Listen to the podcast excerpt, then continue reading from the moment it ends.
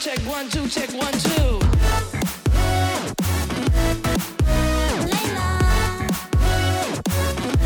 It's just eight. 欢迎收听《雷声大雨点小》，我是雷拉。我是汤鱼，没错，今天大家听我的声音会觉得很奇怪，跟平常的我也很不大一样，没有了之前的高亢跟吵杂。今天的声音比较低沉，因为我中标了，应该是感冒吧？对我感冒，流行性感冒。身边的人都是被你传染的。对，也有这个可能性。好，今天呢是我们《雷声大雨点小》的正式开启的第一集。你按错了，没错。好，第一集呢要来聊聊汤宇是如何与蝶相处的。那首先呢，先请汤宇帮我们分享一下你自己跟蝶蝶是如何相处的呢？嗯，其实我觉得我蛮理解蝶蝶他的自己的情况，因为我自己本身是单亲，我能理解他心里的一些状况，或者说他对这个家庭上他的生活方面。单亲的小朋友心理状态是怎么样子？其实我觉得我们也不用太去跟他聊太多，这些事情都不是小朋友该去，担心、操烦的。不是他要去负责的，或者是他要去理解的事情。他只要快乐的过他这个时间，做好他要做事情，剩下的事情都不应该是由他来烦恼。那你可以分享平常在生活当中你是怎么跟爹爹相处的吗？就是可能讲话方式啊，或是有没有一些特别的小技巧啊之类的？我觉得跟小朋友聊天，你不能让他觉得害怕或者什么。我希望小孩子他都是可以表达自己想要什么，因为我觉得有可能我们东方的这边的家庭常常都会用太用责备的方式，或者是说比较严厉的方式去对待小朋友。至少我觉得我之前那我那个年代的时候，大家都很害怕表达自己的，尤其是你在上课的过程，或是在跟与人相处之间，有外向的小朋友在我们的生活中其实都是非常少见的。小朋友都会怕说啊，我讲这句话出来会会不会错被骂？对，他会不会觉得说这个东西会出错？那出错后是不是会得到一些负面的事情，或者说责备啊，对啊，或者说他会说错会不好意思什么的？嗯所以我都会用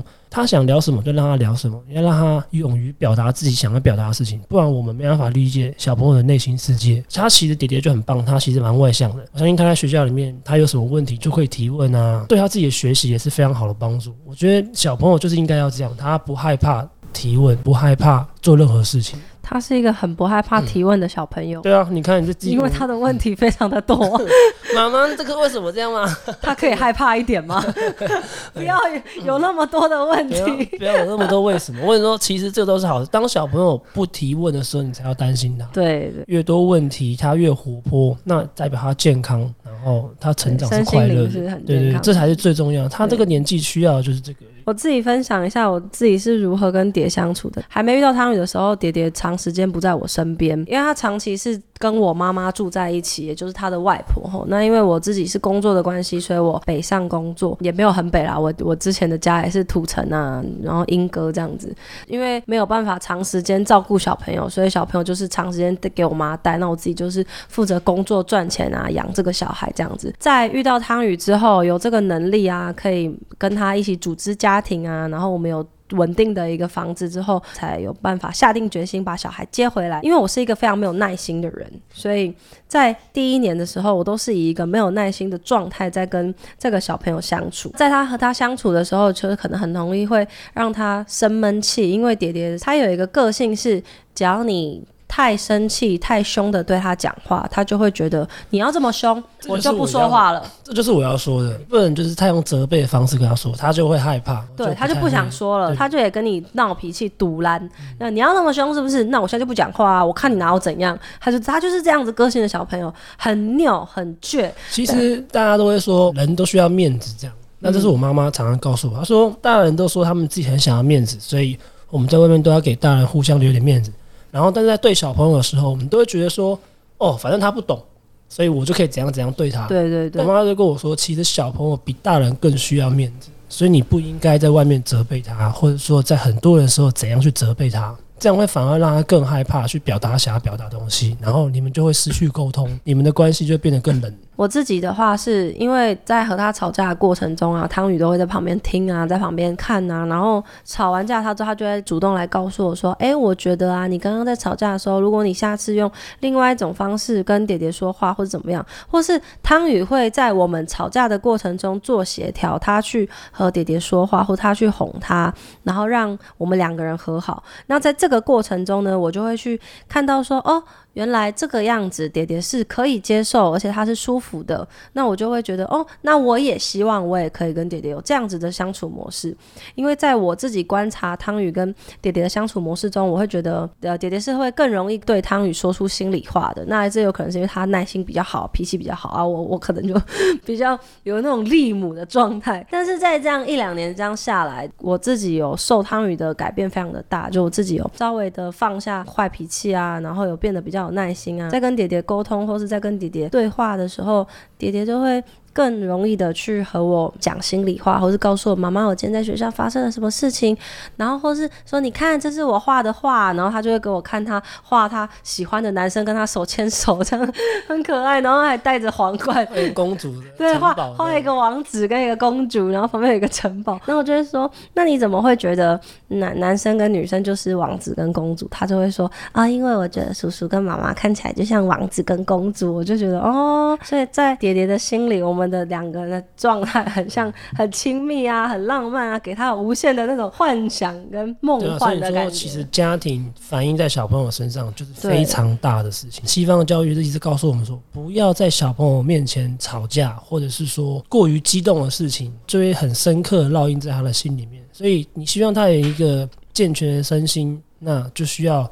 有一个健全的家庭来反映在他自己身上，成长的过程就会快乐，就不会有更大的问题。然后这边讲到健全的家庭，那之前我在和我前夫吵离婚的时候，我们有聊到，对方都一定会说，你这样子执意要离婚，你你就是想要给小孩一个不健康的家庭，就是想要给他不健全的家庭。那这边我就一定要说一下，嗯，为什么单亲就是不健全的家庭？像我自己从小就是在这种家庭长长大的，这个爱其实是来自于你的母亲或是你的父亲都有可能。但是我觉得你不要因为觉得自己是单亲，就觉得哦，好像自己很失落，觉得家庭很不健康、不美满什么的。我觉得根本不需要有这种想法。我甚至也觉得，其实只有我妈好像也蛮好。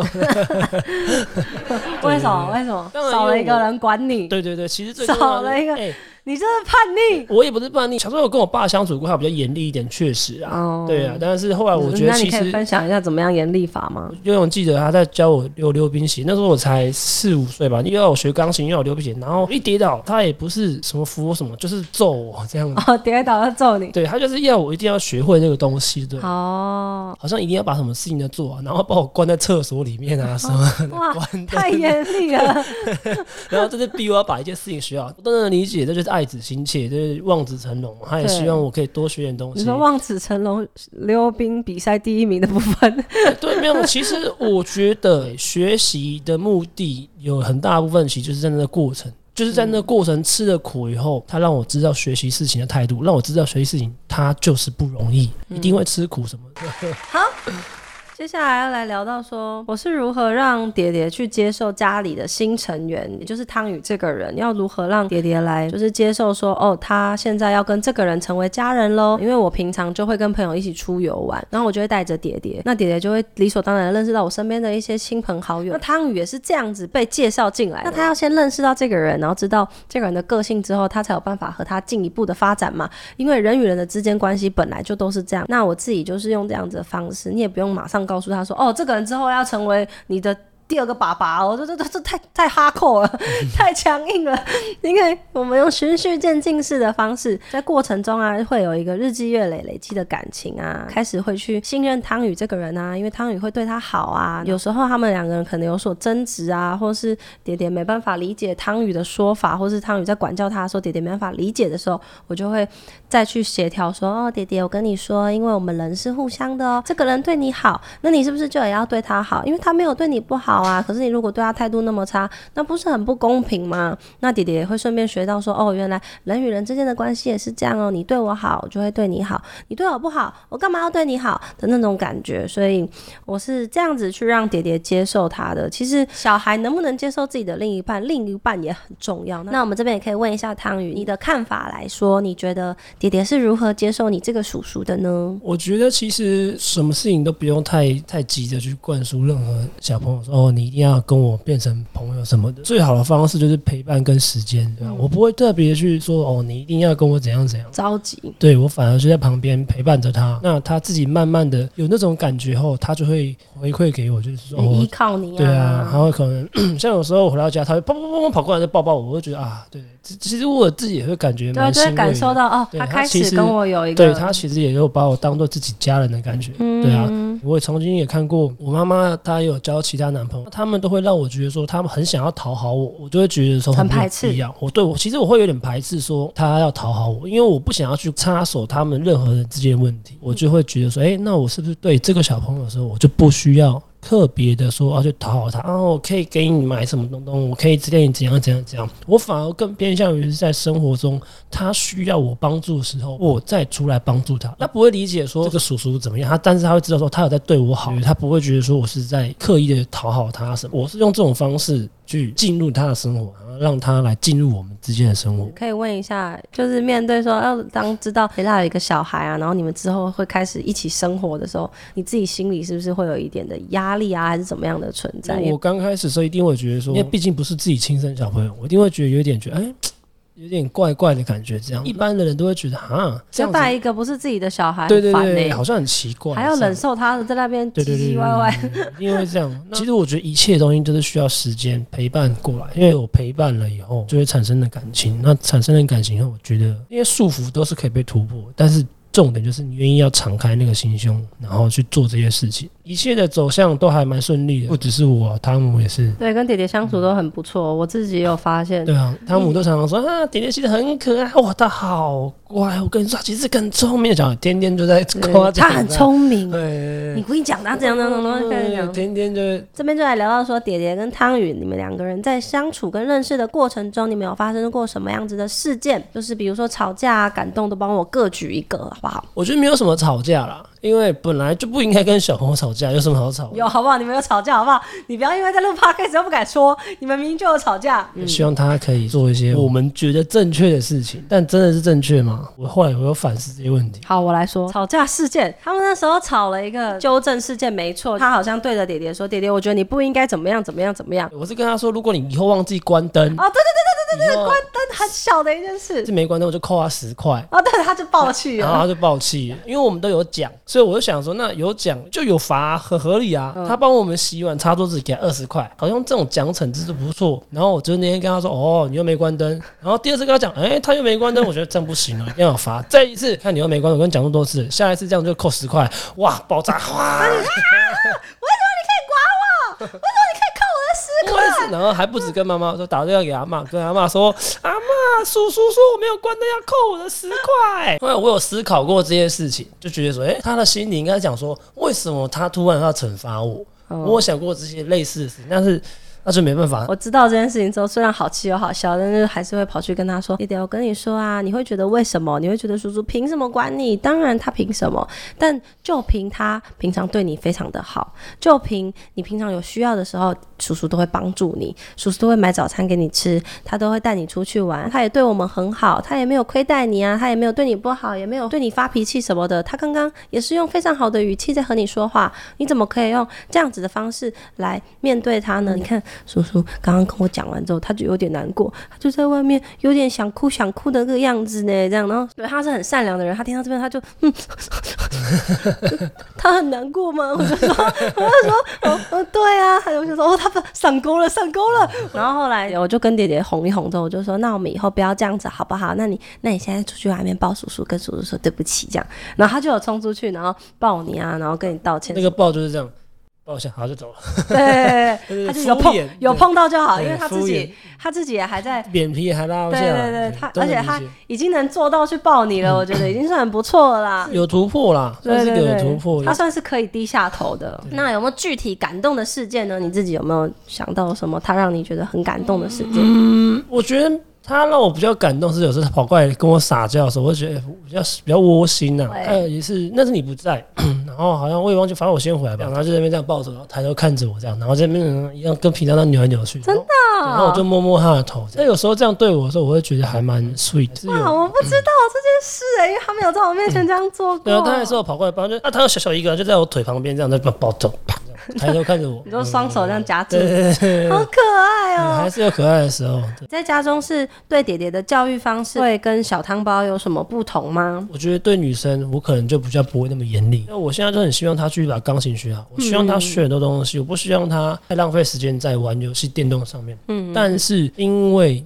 她不是从小跟我长大，所以我也很难的直接跟她说要怎样教育她。因为我觉得主要还是要先依母亲啊应，该说，我先 去开始这个动对，先告诉他动作说，然后你就会要开始做学习，你就辅助我。那以后小汤包出来之后，你要怎么教育他？小汤包就很可怜。这边要跟大家分享，小汤包在我肚子里面的时候，汤宇就一直不断的威胁恐吓他，一直在疯狂的对他说：“嗯，小汤包，这十个月是人生中最幸福的时候了，你出来就有的受了哦。”这样一直在那边恐吓。对我，心想，这个人好恐怖哦，他为什么一直恐吓我肚子里面的小孩啊？可因为你一出来后，我就开始逼他学东学西的。他一出来也还不到一岁，你到底要逼他学什么？是可以学什么？是他开始有意识之后，就是四岁开始学钢琴啊，等等的，就开始要走上了这一个路程。我能理解我爸当初为什么会想要我学东学西，让我去培养我各种的，但是我得说，那没办法，因为小孩子他不懂，他不知道自己要的是什么，那你就得去引导他，不管是音乐啊、艺术方面，还是什么体育的部分，反正从小就让他都让他试试看，然后找到他喜欢的兴趣，最契合他自己的。那再来，未来我们会不会让小汤包知道爹爹跟自己是同母异父呢我？跟你说，小孩子很聪明，我们也不用特别去提到。有一天等到他真的来发问的时候，我们再好好的娓娓道来这些故事。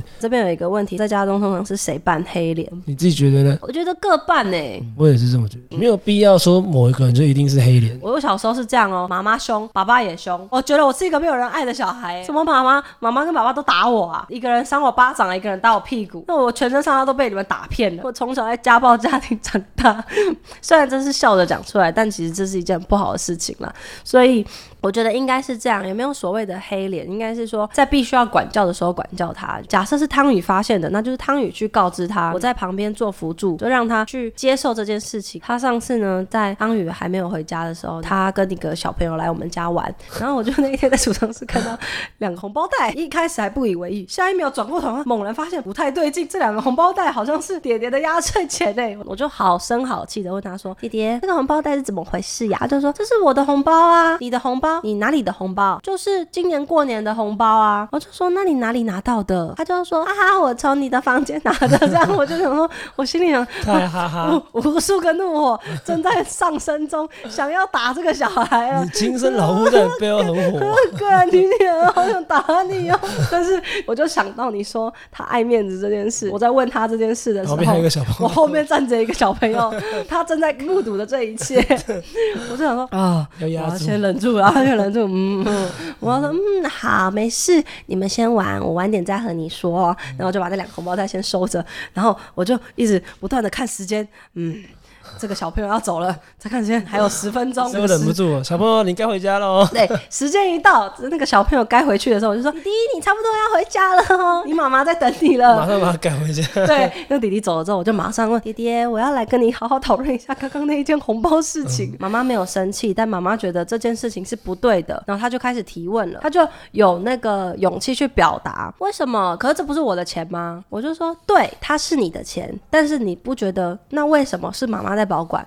就是因为我觉得这个钱对你来说太大了，因为我还问他你拿了多少钱，他跟我说拿了两千，我想说那你两千花在哪里？他说我存在我的悠游卡里面。但确实这个动作还蛮不错的，蛮可爱的，他很聪明。他觉得悠游卡是他的存折，当下就和他说：“那你是不是不知道两千块有多多？”对他来说，他也没有这个概念。他平常买那个巧克力面包二十五块，当他是二十块，我就跟他说：“你知道吗？你这个两千块，你可以买两百个面包。”你怎么算的？两百乘以二十不是两千吗？哎、啊，一千个。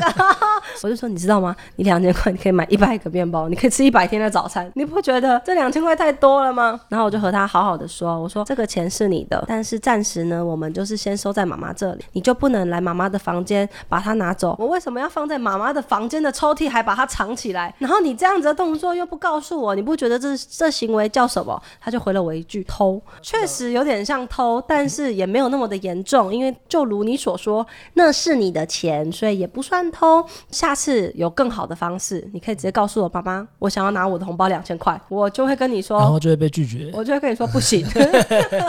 再来做个总结吧，总结就是我觉得我们来讲一下组成新家庭的感想。上有老布，上有下有对我们想猫狗跟小，对，然后有一个小孩，那虽然小孩不是汤宇亲生的，然后这个组成，然后现在要迎接了一个我和汤宇生出来的一个弟弟，我觉得这个家庭是非常多元的。爹爹跟弟弟在这样子的家庭下长大，他们未来思考的方式跟他们脑袋的回路，我觉得会跟其他人很不一样。他们可以接受的事情是更广更多的我。只希望他们有一个健康快乐的童年，然后知道自己有血缘，然后不需要太排斥任何东西，对对对好好的过生活就可以了，不需要要求他们太怎么样。因为老实说，我觉得这也不是一件很稀奇古怪的事情啊。啊因为什么年代了你们是不是不知道？我跟我哥哥也不是同一个爸爸呀。嘿嘿，精彩的来了，我还有两个姐姐哦，你们不知道吧？这个就我们留着之后再说，这又是另外一段八点档的故事了。以上就是我们今天的 podcast 主题啦。那想听我们录什么主题的话，也欢迎在下方留下五星好评，并且告诉我们哦。喜欢我们的话，也记得按下收藏键，然后随时锁定每周固定一次的 podcast 雷声大雨点小。